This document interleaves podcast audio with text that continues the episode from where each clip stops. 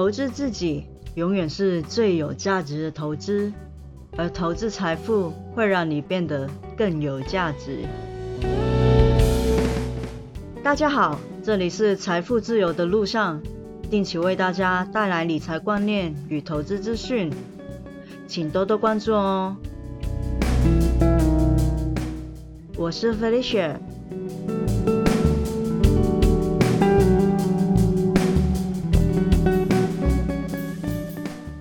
上个礼拜不好意思，因为有一点私事，所以只录了一集。然后我发现听我节目的好像是新手稍微比较多一点点。之后的节目内容会是新手跟老手都希望可以尽量的兼顾。像是今天这一集来说，一开始会先说一些。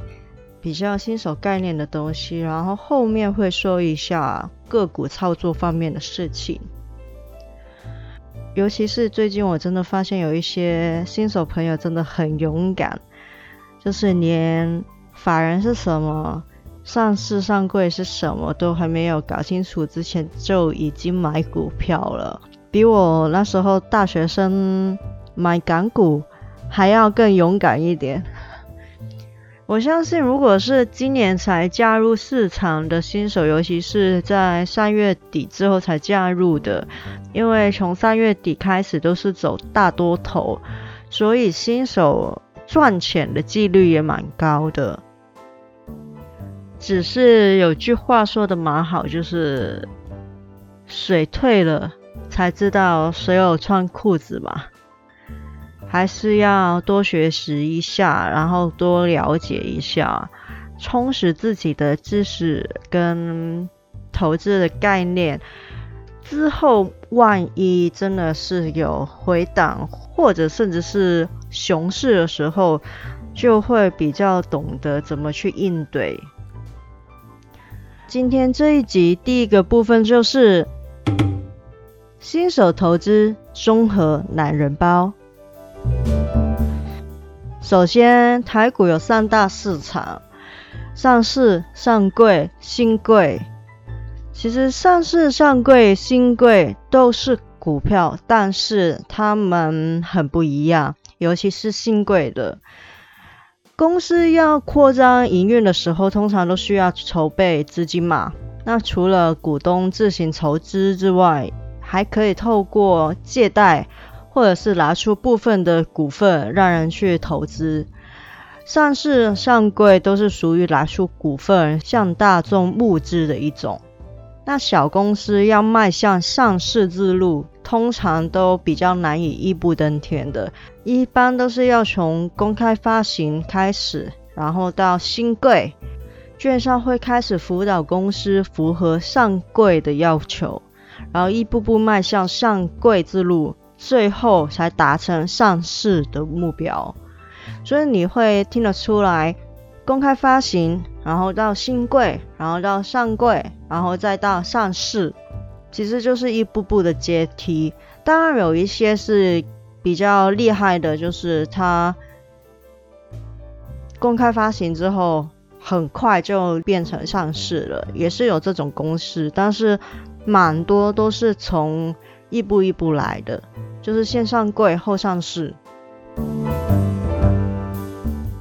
那任何的股票在上柜上市之前，都要先登录为新贵的股票，柜牌交易至少要六个月以上，期满之后再看你是否有合符有关的规定，才来正式的上柜或者是上市。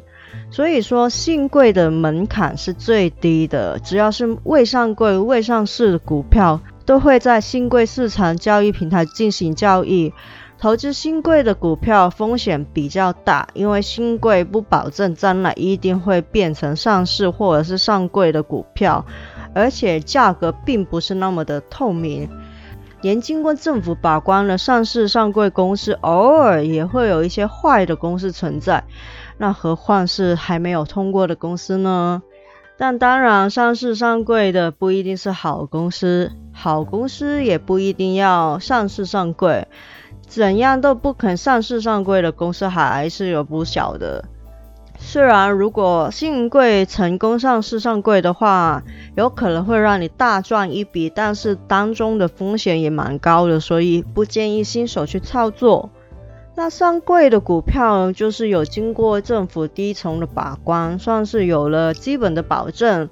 上柜公司里面也不乏好的公司，也有在该行业跻身全球前几位的自由身。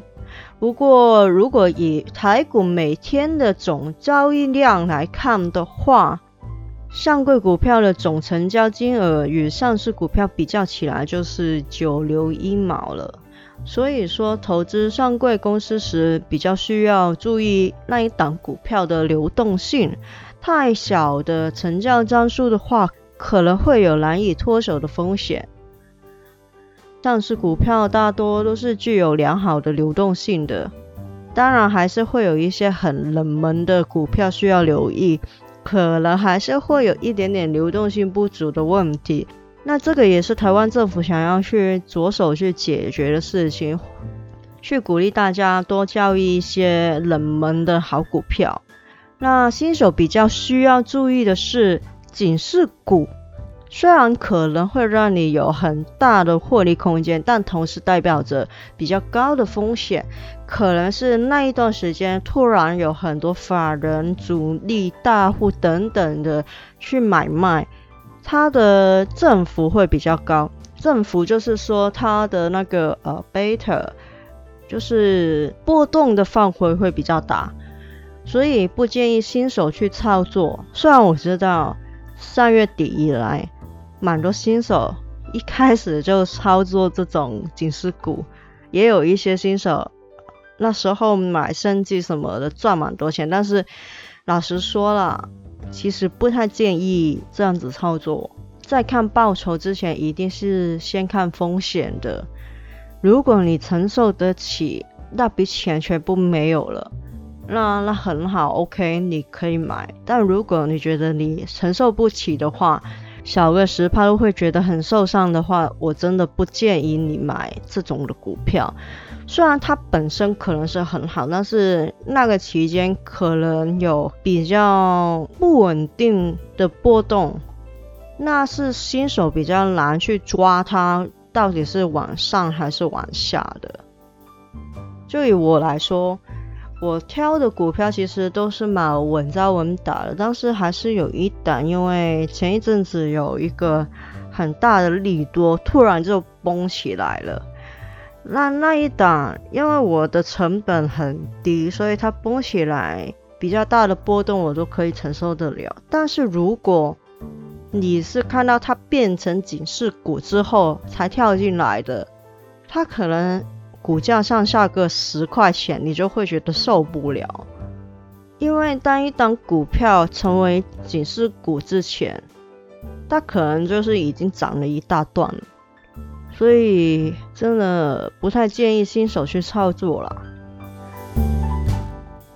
说完了台股的三大市场，那台股还有三大的法人，法人是什么呢？外资、投信、自营商。外资就是泛指台湾以外的资金的外国机构投资者，他们会经过证券商在台湾的证券交易所间接的买卖股票。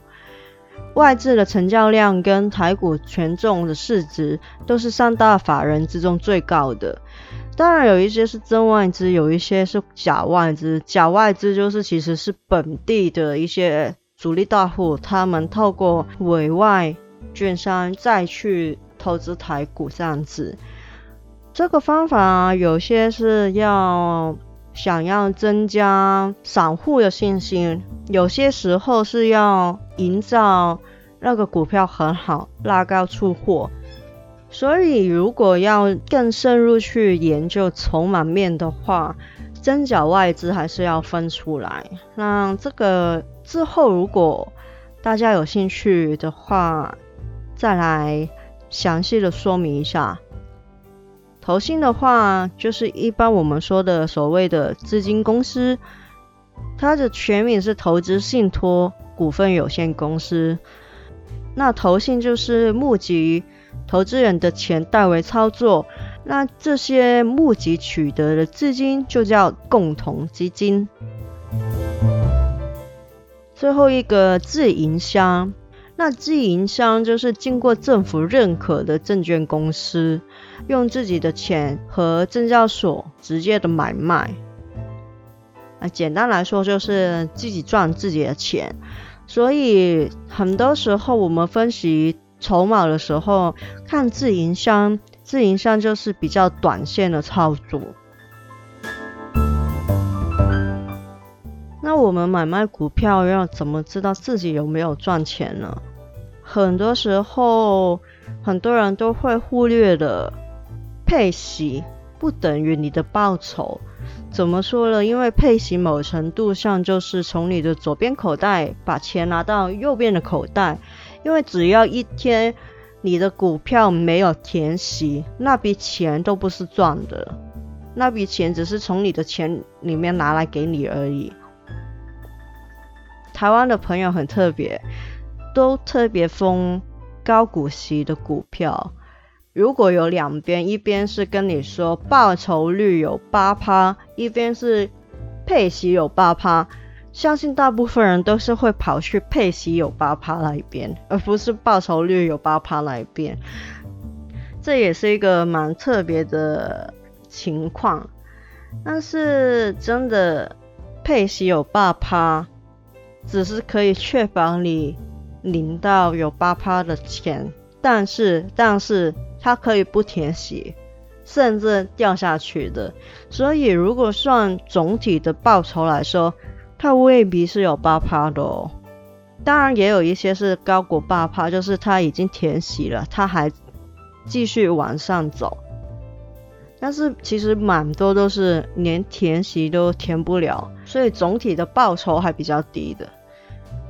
所以说，如果我们要算自己到底有没有赚钱，不是要算你有没有赚到那个配息，而是要把配息、价差、手续费等等都要算进去。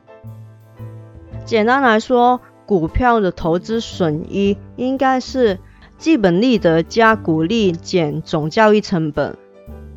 基本利得就是。你把你的卖价减买价，就是你的价差乘以你的持有的股数，就是你的资本利得。那交易成本就是买卖的时候都要缴零点一四二五趴的手续费，然后卖出的时候还要另外再加卖出成交金额乘以零点三趴的税金。如果不太会计算那个。交易成本的话，其实网络上有很多的股票交易的计算机，可以直接帮你算到那个成本，那你自己去算一算就好了。所以比较简单，就是你只要把你的价差所赚的跟你的股利所赚的减除你所有的交易成本，你就会知道你自己到底是有赚还是没赚。有一些是资本利的是负的，然后股利是正的，整体的报酬可能看起来没有那么好看，所以大家要留意一下。主动投资跟被动投资有什么区别呢？大致上来说，主动投资就是自己选股，报酬有机会是高于大盘，但是会比较困难。因为其实操作股票，大部分人是亏钱的，所以买卖股票亏钱才是正常的事情。大多头的时候，可能新手啊，或者是完全不懂的股票的人啊，小白啊，他们都可以赚钱。但是也是那句啊，水退了就知道谁没有穿裤子啊。之后也会用一集的时间来跟大家说明一下，为什么投资股票大部分人其实是会亏钱这件事情。那被动投资呢，其实就是像是购买圆形的指数型基金或者是 ETF，那报酬通常都是会比较接近大盘。但是就比较小会赢过大盘，只是接近。但是其实接近大盘也是蛮不错的报酬，因为总体来说，经济往上走的话，大盘都是会往上走。你只要贴近大盘的话，其实报酬都会有有个几趴，绝对比你把资金摆在定存好很多。但是刚才说的被动投资是说圆形的指数型基金或者是 ETF，并不包括杠杆型的。也不包括什么正二反二 VIX 之类的 ETF。投资跟投机的最大差别就是，到底有没有真的认识自己的投资标的，以及明白自己的操作。投资是理性研究之后的决策，着重于公司的长远发展以及内在的真实价值，要花时间去研究。但是投机就是关注价格短期的波动，不在乎公司本身的营运状况和股价的合理性，常见于听名牌去操作的人。任何投资都有风险，无论投资什么，在投资之前还是要审慎的做好功课，比较稳妥。好，第一部分说完，我们就要说第二部分哦。专注于一两档个股，是否更有机会获得长期稳定的获利呢？其实，大多的股票都有自己的个性，也是所谓的股性，通常会在一定的股价区间来回的震荡，或者是看得出来明显是有周期的。撇除外在环境突如其来的大动荡，比如说这一次的疫情。以及排除遇上飙升期的个股，其实只要你够熟悉那一档的股票，就比较容易抓到它的股价区间来操作。那专注一两档的优点是什么呢？就是因为你对那个股票比较熟悉，你的触觉会比较灵敏，有突破或者是情况变糟的时候，就可以很快速的做决策，容易抓到它升跌的趋势。甚至可以多空入座，来回赚取波段的收益。不过个人来说，通常都是做多为主，因为跌是有限的，升在理论上是无限的。跌最多也就是跌到累积到一文不值的地步，但是升的话是可以累积升好几倍的，所以理论上升是无限的，仅供参考。那专注一两档操作的缺点是什么呢？通常能够来回区间操作的个股都不太会是标股，可能来回操作个几年都不太会飙升。如果只专注在它身上的话，就可能会错过一些飙升几成甚至是几倍的个股喽。另外一方面，个股市中是比较有高风险的，就算整体的产业是很好，也会有独自走跌的个股，所以更考验投资的眼光。要在决定投资之前做好功课，确定足够理解那个个股或者是产业，才做出投资的决定。其实频频的换股，意味你买卖的次数会很多。而且有可能每一个股票你都不太熟悉，更容易被心理或者是情绪影响你的判断。另外一方面，买卖次数的增加，交易成本也自然会增多，其实并不是一个很好的操作方法。所以宁愿只专注于一两档，可能会是更好。你熟悉那一档的股票，就能够比较有效的掌握那一档股票的基本面，再利用一些技术的指标去辅助你操作，按纪律的加码或者是停损。专注一两档的股票，会有更直观的感受，知道自己到底是做对还是做错，获利是否开始减少了，还是开始转亏为盈了。慢慢就可以累积属于自己的投资心得，在嗅到有危险或者是机会的时候，能够快人一步做出判断，自然就更有机会获得长期而稳定的获利了。今天的节目内容就到这里了，希望大家喜欢。如果大家喜欢的话，请多多订阅我的节目。我是飞雪，谢谢大家。下次见哦，拜拜。